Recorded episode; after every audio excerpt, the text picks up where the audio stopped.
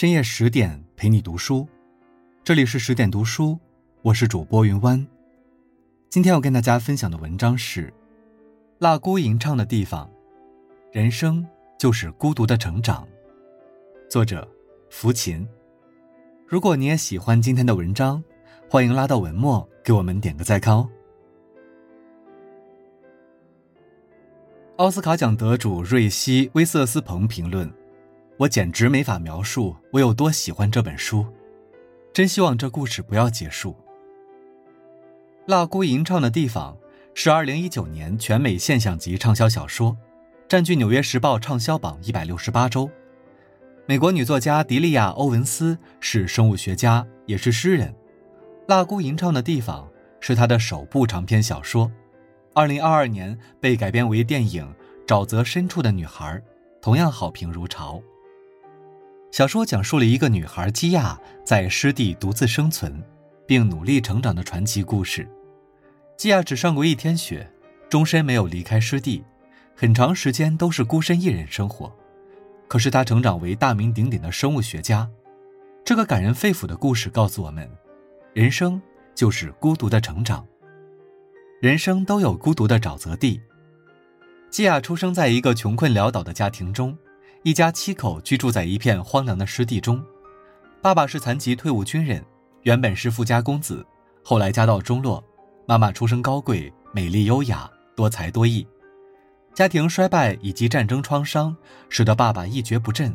他整日借酒浇愁，对着家人大打出手。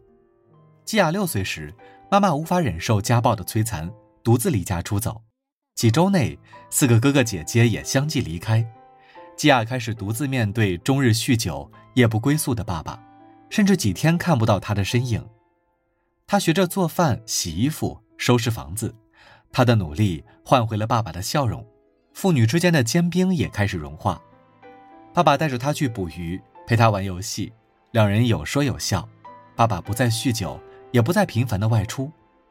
可是好景不长，妈妈的一封来信摧毁了一切。爸爸恢复了醉态，又常常不见踪影，直到永远消失。那一年，基亚只有十岁。他被抓去上了一天学，受尽嘲笑，伤心落泪。终其一生，他再也没有上学。镇上的人们像躲瘟疫一样躲着他，称他为“湿地垃圾”“沼泽老鼠”。为了不被抓走，他装作爸爸还在的样子，远离镇上的人群。他必须独自扛下生活的重担，战胜饥肠辘辘的痛苦、漫无边际的孤独，以及不期而至的恐惧。十岁时，基亚成了一个孤苦伶仃的小女孩，没有亲朋好友的陪伴，只有相依为命的师弟。但她努力的野蛮生长。在每个人的一生中，都有一片孤独的沼泽地。失恋了，可能无人与你感同身受，你的倾诉也许只会成为别人的笑料。你需要隐藏悲痛，独自疗伤；失业了，可能无人与你患难与共，你的崩溃也许只会成为别人的累赘。你需要自己打气，重整旗鼓。就像作家刘亮程所说：“落在一个人一生中的雪，我们不能全部看见。每个人都在自己的生命中孤独的过冬，没有人会陪你一生，总有一段孤独的时光需要你独自走过。”你得独自熬过那段痛彻心扉的时光，挺过那段暗无天日的岁月。孤独是人类的宿命，也是造物的恩宠。生命总有蜡姑吟唱之所。爸爸离开后，基亚竭尽全力解决生存难题。他深夜采集贻贝，或者捕鱼后做成熏鱼，拿到黑人老跳那里换取食物、汽油及其他生活物品。老跳和妻子马贝尔发现了他的艰难处境，决定不动声色地帮助他。老跳收下根本没人要的熏鱼，换给他需要的生活用品。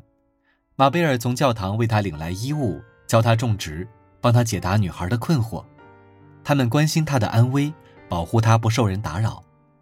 基亚形单影只时，影响他一生的男孩泰特也出现了。七岁那年，爸爸外出，基亚第一次尝试自己驾船出去。可是途中，他遇到了风浪，不知所措。十一二岁的泰特领着他滑到岸边，之后几年，他们都没有说话。爸爸离开后，泰特又带着羽毛礼物来了。他教基亚识字、读诗。基亚徜徉于生物学书籍的海洋中，开启了写诗的梦幻之旅。为了逃避社会服务部门的干涉，泰特说：“我们尽可能往远处躲，远到蜡姑吟唱的地方。”这也是妈妈常说的话。他们找到了一个偏远的破旧小木屋，作为基亚的藏身之地，也是他们的阅读家园。渐渐的，他们沉醉在纯真的爱情之中。没有人是一座孤岛。即使孤单如基亚，也能在生命中找到几处蜡姑吟唱的地方。老跳夫妇竭尽所能的帮助他，泰特更为他的生命打开了一扇明亮的窗。无论现实多么严峻，生活多么凄凉，总有一束温暖的光会照进你的心房。曾经看到一则报道，一个十六岁的男孩觉得生无可恋，准备在天桥上自杀。在这千钧一发之际。一个路过的陌生女孩深情一吻，救下了他。而这个善良的女孩也曾经濒临绝境，尝试自杀。因为自己淋过雨，所以愿意给别人撑把伞。张爱玲曾说：“我一直在寻找一种感觉，那种在寒冷的日子里牵起一双温暖的手，踏实向前走的感觉。”这个世界总有善意存在，在冰天雪地的日子里。伸出一双温暖的援助之手，当你身临绝境时，千万不要放弃。漫漫黑夜中，总有一盏灯为你而留，总有一首歌为你而唱。我们终将学会自我成长。泰特考上了大学，离开之前，他承诺一个月后就会回来。可是到了约定时间，基亚苦苦等了两天都不见泰特踪影，之后几年他也没有露面。泰特觉得基亚无法融入他的学术世界，懦弱的连分手都说不出口。在孤独心碎的日子里，基亚遇见了花花公子蔡斯，坠入他设下的陷阱。他以结婚为诱饵，占有了基亚，同时又与另一个身份高贵的女孩订了婚。得知真相后，基亚果断断绝来往。可是蔡斯继续纠缠，甚至企图强暴。基亚奋力挣脱后，蔡斯依然不依不饶。深陷恐惧的基亚。被迫卷入了谋杀案，由于汤姆律师的有力辩护，他被无罪释放。而泰特懊悔当初的离开，选择回到湿地工作，想与基亚重修旧好。他鼓励基亚将自己的湿地收藏出书，并帮他联系了出版商。基亚很快出版了两本书，也获得了丰厚的收入，摆脱了时时困扰的生存危机。历经狱中一劫后，泰特的真诚再次打开了基亚紧锁的心扉。婚后几十年，他们没有孩子，但是亲密如故。他们始终生活在湿地上，远离喧嚣的人群。基亚潜心研究，又出版了七本书，成为家喻户晓的生物学家，并被授予大学的荣誉博士学位。基亚先后遭遇了家人及两位男友的遗弃，却在孤独中学会了成长，不迎合他人，不委屈自己。他始终待在自己的舒适圈里，按照自己喜欢的方式。茁壮成长，而成长不仅让他赢回了曾经失去的爱人，更让他收获了丰盈的人生。有一句话说：“野花没人欣赏，也在芬芳；小草没人心疼，也在成长。”无论出身多么卑微，无论处境多么艰难，你都可以尽情成长。即使无人依靠，你也可以依靠自己。成长没有标准答案。我们没有必要活成别人期待的样子，做自己就是最好的成长。人生变幻莫测，难以预料，但是成长却可以自己把握。别人可能阻碍你成功，但无人能够阻止你成长。曾经的失败，现实的惨痛，都可以化成成长的动力，将那颗脆弱的玻璃心打磨成坚硬的钻石心。你可以不成功，但不能不成长。